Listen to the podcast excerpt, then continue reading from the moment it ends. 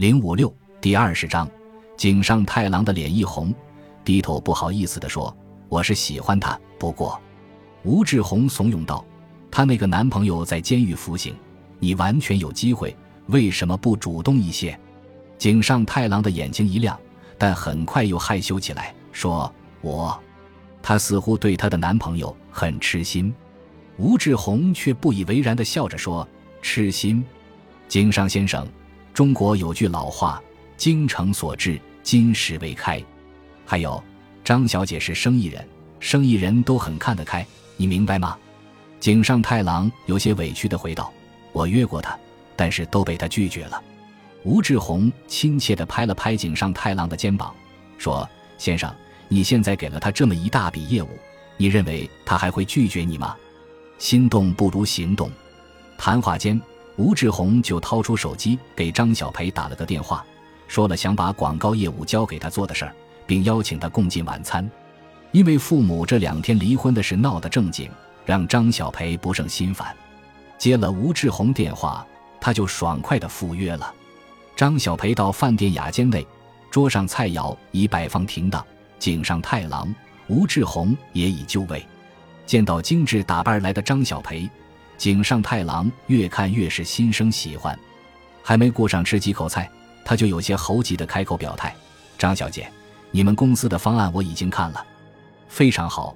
茂田宏达公司的公共关系事务就拜托你了。”张小培知道井上太郎是公司的大股东，于是十分开心的端起酒杯，笑盈盈回道：“您太客气了，我应该感谢您的信任。井上先生，我敬您。”感谢您将这么重要的事务交给我的公司来做。说完，两人各自举杯，轻轻一碰，喝了一口。吴志宏面带微笑，心里有些不屑井上太郎的猴急之举。他佯装生气的笑问：“张大小姐就不感谢我？”张小培却有些不吃他这一套，看了一眼井上太郎，笑着反问：“你吴总是二老板，感谢井上先生就是感谢你吗？这你还挑理？”三人相视而笑，气氛一下子更加轻松愉快起来。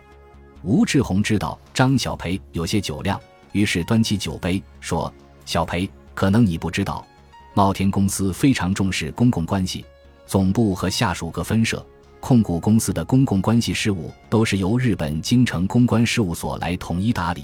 这次能外包给你的公司，是靠井上先生向总部竭力争取，非常不容易。”你得好好谢谢人家，张小培爽快地说：“那必须的。”于是他麻利地拿起分酒器，把酒斟满，举杯道：“井上先生，来，我再敬你一杯。”我干了，你随意。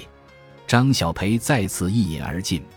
井上太郎与吴志宏相视一笑。酒过三巡，三人都喝了不少，尤其张小培喝的最多，并已略有醉态。饭毕。三人来到楼下吴志宏早就订好的歌厅包间里，继续喝酒唱歌。吴志宏大大方方地给自己点了一个衣着暴露的陪酒小姐，一起猜拳行令。井上太郎自然没有点小姐，张小培对男人点小姐的事也司空见惯，视而不见的手握话筒唱着歌。井上太郎趁着酒劲把张小培搂在怀中，有些头晕的张小培也没有强烈反抗。四人又是一阵子摇头行令，又喝了不少，只是吴志宏始终喝的较少，头脑十分清楚。玩到晚上十一点左右，井上太郎已醉，张小培提出要回家，吴志宏说已在饭店开好了房间，让张小培送井上回房间醒醒酒再说。张小培确实也喝得不少，腿脚也有些绵软，便吃力地搀扶着井上太郎走进酒店房间。进了房间，醉眼朦胧的井上太郎迫不及待地向张小培表白：“张小姐，我喜欢你，第一次见到你，我就喜欢上了你，你知道吗？”张小培忽然想起心上人杨浪，心中酸楚地说：“知道，你的眼神暴露了你的心，可惜咱俩相见恨晚呀。”张小培吃力地扶着井上太郎在沙发上坐下，抓起茶几上的茶壶倒茶。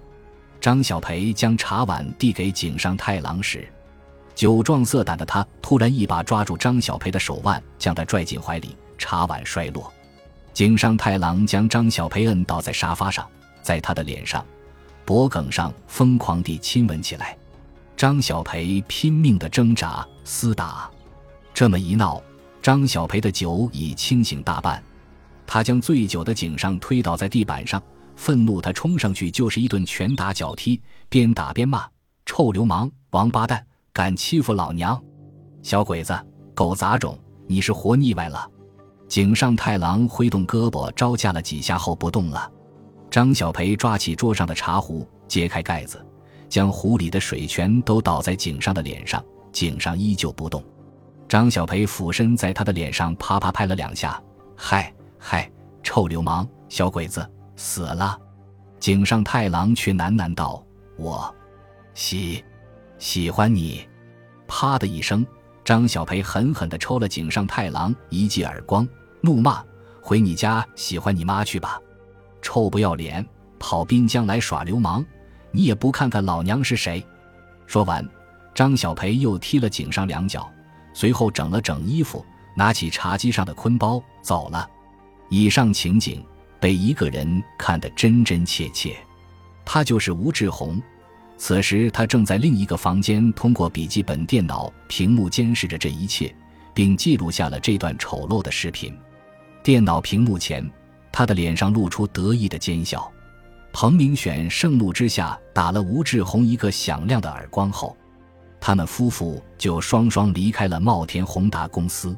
经过一段时间的犹豫和彷徨，夫妻俩拿出所有积蓄，在滨江五金批发城开启一个小店，起名“通达五金线缆”。对于这件事，彭威是不太支持的。他多次劝父母还是回厂里上班，由他给何向华去说，但彭明选坚决不同意。他的观点是：好马不吃回头草，高调辞职离开机车厂，如今破落成单打独斗的个体户。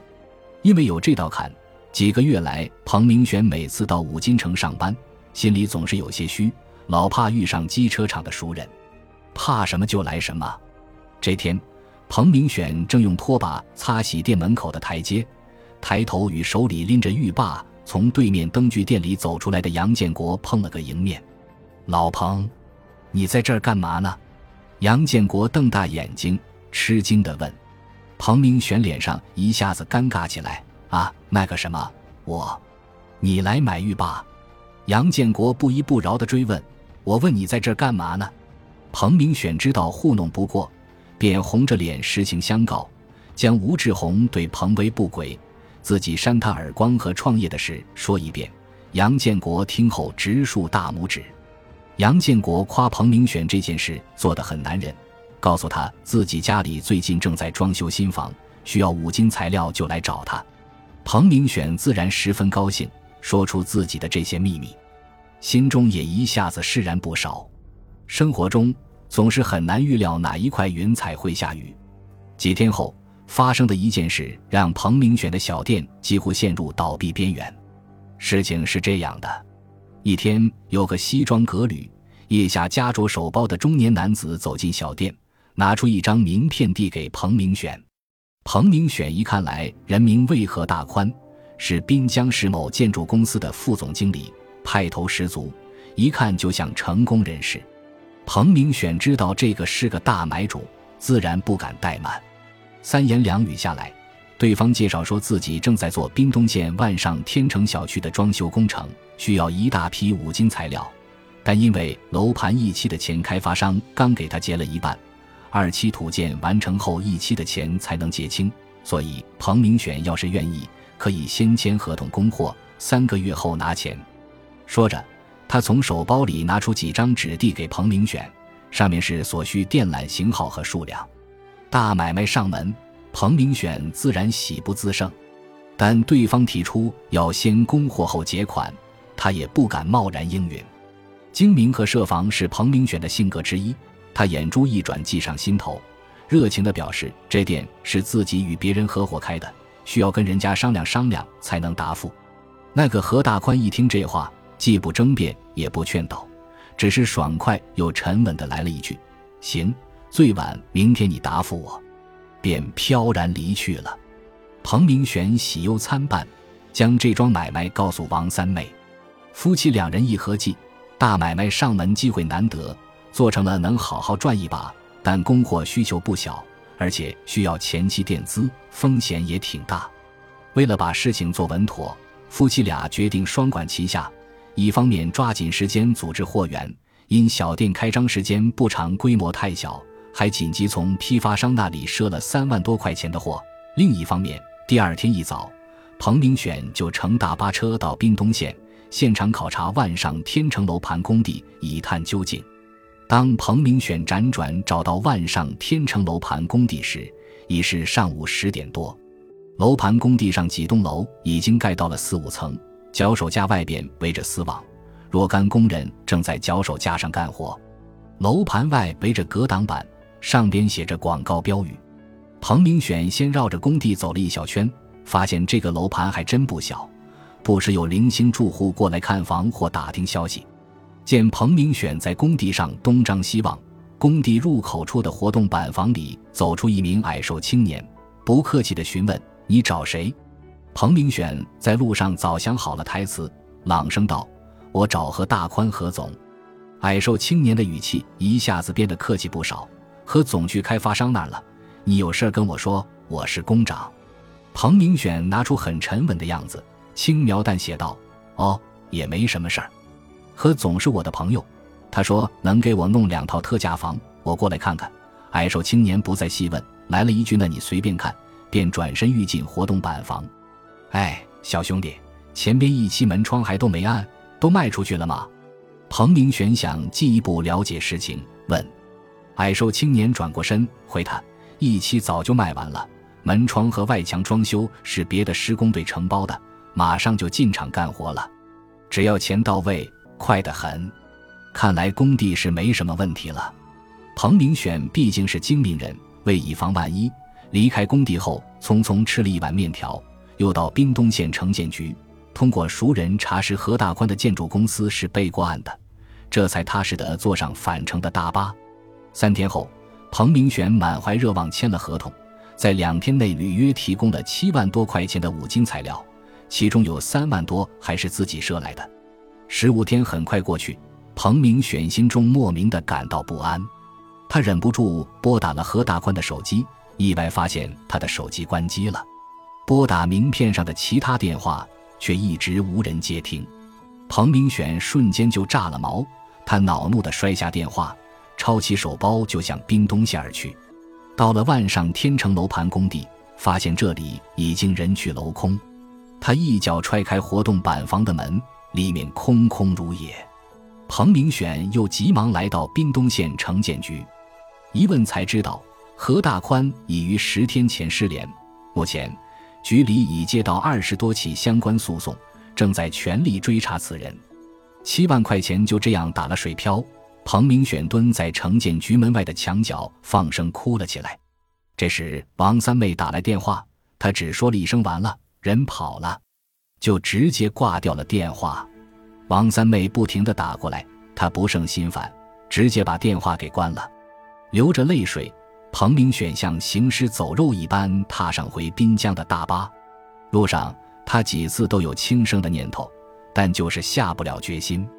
好几个小时联系不上彭明选，王三妹一下子慌神了，赶紧把这个情况告诉给了彭威，一直忙于工作。此前毫不知情的彭威大吃一惊，可是现在毕竟不是埋怨和责怪的时候，他不敢马虎，立即打电话给杨建国、宋飞和罗娟。看完电影归来，正遇上这事。因张小培有私家车，罗娟紧急给张小培打了个电话。很快，众人到齐，他们分头开始寻找彭明选。感谢您的收听，喜欢别忘了订阅加关注。主页有更多精彩内容。